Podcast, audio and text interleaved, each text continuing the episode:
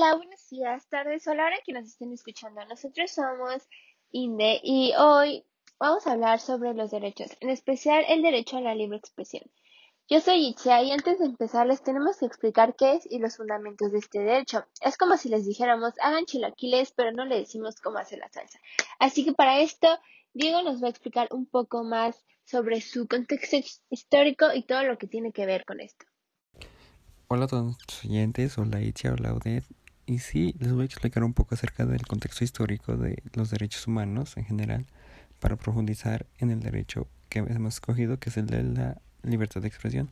Bueno, recordemos que en 1939 la Segunda Guerra Mundial estalla a causa de una invasión militar de parte de la Alemania nazi hacia Polonia, y es así como millones de personas murieron durante esos seis años de conflicto, el conflicto más grande y más devastador que ha sufrido la raza humana. Bueno, la Declaración Universal de los Derechos Humanos es aquel resultado de la Segunda Guerra Mundial y de la creación de la Organización de las Naciones Unidas, la ONU, en 1948.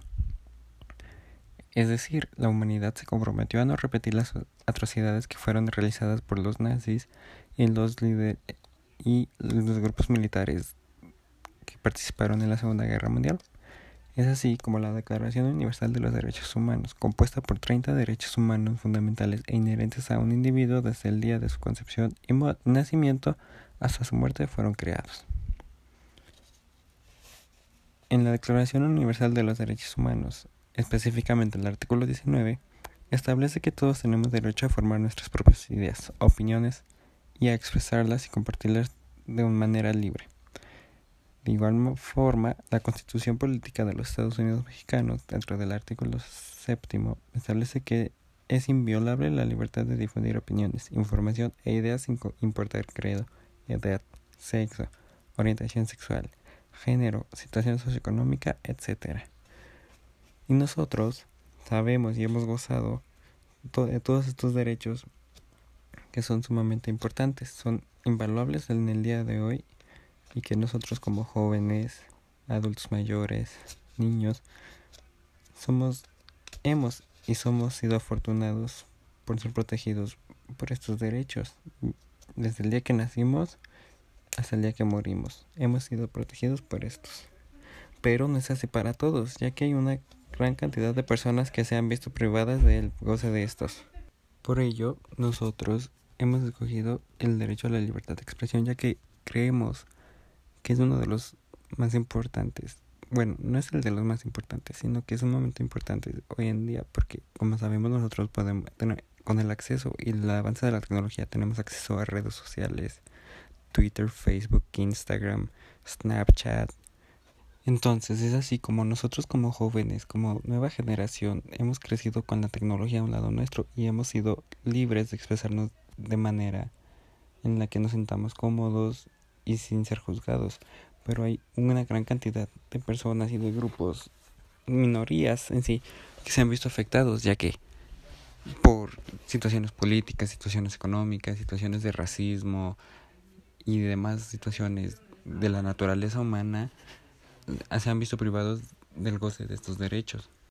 Y así como nosotros hemos vivido gozando de estos derechos, podríamos nombrar así como en la Segunda Guerra Mundial, diferentes pasajes históricos en el cual los derechos humanos han sido violentados y lo siguen siendo, en especial la libertad de expresión, que al violentar este derecho puede terminar o desembocar en violar, en privar a alguien del derecho fundamental de la vida. Entonces, nosotros decidimos por escoger este derecho, ya que en el 2020 fue el año con más ataques a la libertad de expresión según el periódico El Salto. También la ONG venezolana reportó 38 violaciones a la libertad de expresión en el mes de febrero de este mismo año. Y como nosotros sabemos, marzo, y como lo dirán mis compañeras, la lucha feminista está muy fuerte en este momento y se ha visto también muy atacada. La lucha feminista, los, los periodistas que han sido asesinados, pues son, es un tema lamentablemente, digamos, ya ordinario. Entonces es así como nosotros vamos a hablar acerca de este fundamental y esencial derecho. Pero tú me dirás, Itzia, pero si el derecho a la libre expresión es tan común que todos lo hacemos. Claro, todos lo hacemos, pero eso no significa que el país no te esté limitando al momento de hacerlo. Ah, tal vez porque nosotros no estamos tan conectados con algún medio como de comunicación, no podemos ver cómo se censura estas cosas. Pero yo creo que tal vez has escuchado hablar o entre conversaciones en tus papás o familiares donde dicen que las televisoras, los canales de noticias no pueden hablar mal del gobierno en el que están. O cuando tú has visto una televisora que hable mal del presidente ahorita, AMLO, que haya dicho todo lo malo que ha dicho en sus mañaneras, como cuando dijo que a un acosador se le tiene que perdonar cuando la señora alzó su voz. No sé si han visto ese clip, deberían verlo. Ninguna televisora o canal de noticias habló sobre eso, o sea, ninguno aquí en México que fuera de México, porque sabe lo que puede ocurrir si ellos hablan sobre esto. Les pueden cerrar su canal, las pueden despedir a ellos de la televisora, o sea, se van contra ellos porque no pueden hablar mal del gobierno. Ah, el periódico, el periodismo, los periodistas es de igual manera. Hay periodistas que han sido asesinados, torturados o silenciados de diferentes formas por tratar de hablar del gobierno en el que estaban o así.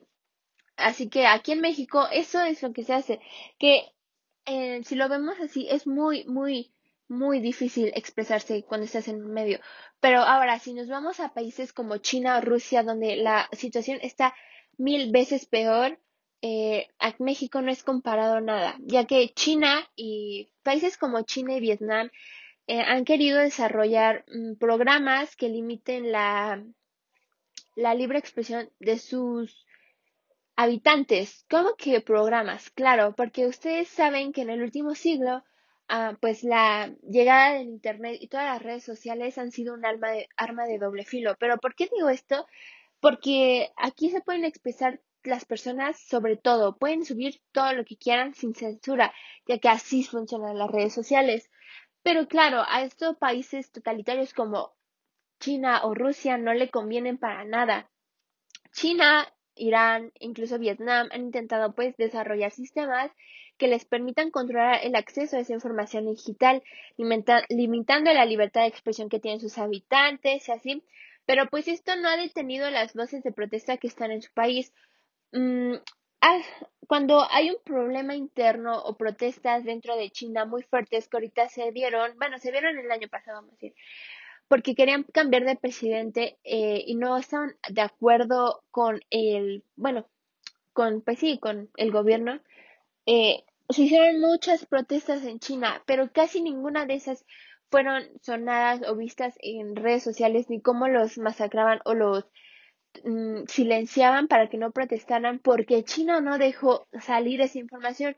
La, la poquísima información que salió fue por personas extranjeras a eso. Y tú dirás, pero ¿por qué no se van de, del país, de China? Claro, para que puedan tener pues más mm, libertad de expresión. Pues esto también es muy preocupante, ya que China, eh, cuando mm, hay un programa, perdón, hay un programa que es para que mm, estudiantes de China puedan estudiar como en el extranjero, como en, universidades extranjeras y así. Y cuando el Partido Comunista Chino permitió por primera vez que los estudiantes asistieran a universidades occidentales, eh, creó la Asociación de Estudiantes y Académicos Chinos. Esto para supervisar las actividades de esos estudiantes, de los que fueron y hay 150 secciones de la asociación de, en los recintos universitarios de Estados Unidos y solo pueden ser miembros los ciudadanos chinos. Y aquí se puede ver todo lo que hacen esos ciudadanos, los ciudadanos chinos, y pues así los pueden controlar aunque estén fuera pues de su país natal, ¿saben? Entonces no es tan fácil que se vayan y que digan, pues aquí se rompió y ya no vuelvo a tener. No, China aún fuera del país está pues controlando a sus habitantes. Ahora, ¿qué pasa en Rusia? Pues no sé si sabían, pero hay un nuevo proyecto impulsado por Vladimir Putin, que es el presidente, que estuvo a nada de convertirse en, en ley, que podía bloquear, censurar sitios hasta con, condenar a los opositores, a los que estuvieran en contra de él. Por eso cuando, o sea, casi nadie de Rusia protesta, porque no se les permite protestar. Yo tenía, bueno, mi vecino conocía a un ruso y decía que ellos, que en Rusia estaban muy, muy en contra en varias cosas que hacía el gobierno, pero que no podían decir nada porque ellos son encarcelados o torturados. Y eso no se dice en las noticias. A eso me refiero con que la libertad de expresión no es igual en todos los países. Aquí, pues, en, en México tenemos más libertad de que, por ejemplo, apenas que pasó lo del 11 de marzo, lo del 10 de marzo, el Día de la Mujer, ah, pudimos salir a protestar, a levantar la voz sobre los feminicidios, pero eso, si nosotros intentamos protestar en Rusia, si nosotros fuéramos rusos, no podríamos, no podríamos hacerlo porque nos meterían a la cárcel. Que incluso aquí en México sí se ha metido a la cárcel, pero no es como que metan a todos. Entonces, la población rusa vive en un miedo muy, pues muy grande y esto es un poco sobre todo la censura de países extranjeros. Si ustedes quieren saber más, en 2019 un, se lanzó un informe que se llama Freedom on the Net, Libertad en la Red, y pues habla sobre la censura opresiva que está, pues que afecta a las personas de China. Y ellos casi, casi siempre lanzan como estos tipos de informe. Eh, pues se me acaba el tiempo, pero eso es en general, pues las cosas que pasan que no tenemos pues conocimiento porque no salen de sus países. No es como nosotros en México que si tuiteamos algo pueden llegar a verlo otras personas. Allá en China si tuitean algo no van a llegar a nosotros porque China tiene sus propias redes sociales. China no tiene Facebook o Twitter o Instagram como nosotros. China tiene pues sus propias redes sociales, como lo mencioné, para que para poder controlar sus poblaciones. Y pues ya, mm, por ejemplo, un último ejemplo. Eh, Raif Badawi está cumpliendo una condena de 10 años de prisión en Arabia Saudí por haber creado un sitio web donde se debatían cosas políticas y sociales. Y pues esto es raro porque debería ser libre expresión para todos los países, pero lamentablemente no es así y casi no se toma en cuenta estas cosas. Así que deberíamos alzar la voz por todos esos países y poblaciones donde no se puede, eh, no pueden decir lo que ellos sienten, lo que ellos piensan, sin tener el temor de ser torturados, encarcelados o asesinados en los peores casos. Así que espero que les haya servido mi plática y pues vamos con Diego. Wow, eso suena muy interesante y saber que no, solo en México, sino en países primermundistas como Rusia y China, la libertad de expresión ha sido violentada, o sea que no es exclusiva para los tercermundos, los países tercermundistas, su violación, sino también países primermundistas y más desarrollados que el nuestro. Entonces, así es como nos explicar como en México, ya que México es el país en donde nosotros vivimos, nos desarrollamos y hemos vivido. Entonces es muy preocupante y es la manera en la que usted nos va a explicar cómo los periodistas, mujeres y demás minorías han sido vulnerables y han sido violadas y privadas de este derecho. Ahora vamos a hablar de la censura de los periodistas mexicanos. Para empezar, los medios de comunicación tienen el objetivo primordial de proporcionar la información necesaria a los ciudadanos para acercarla con su entorno y explicarles los hechos que más les incumben. Sin embargo, hay una serie de implicaciones que atraviesa un periodista para poder informar de manera clara los sucesos.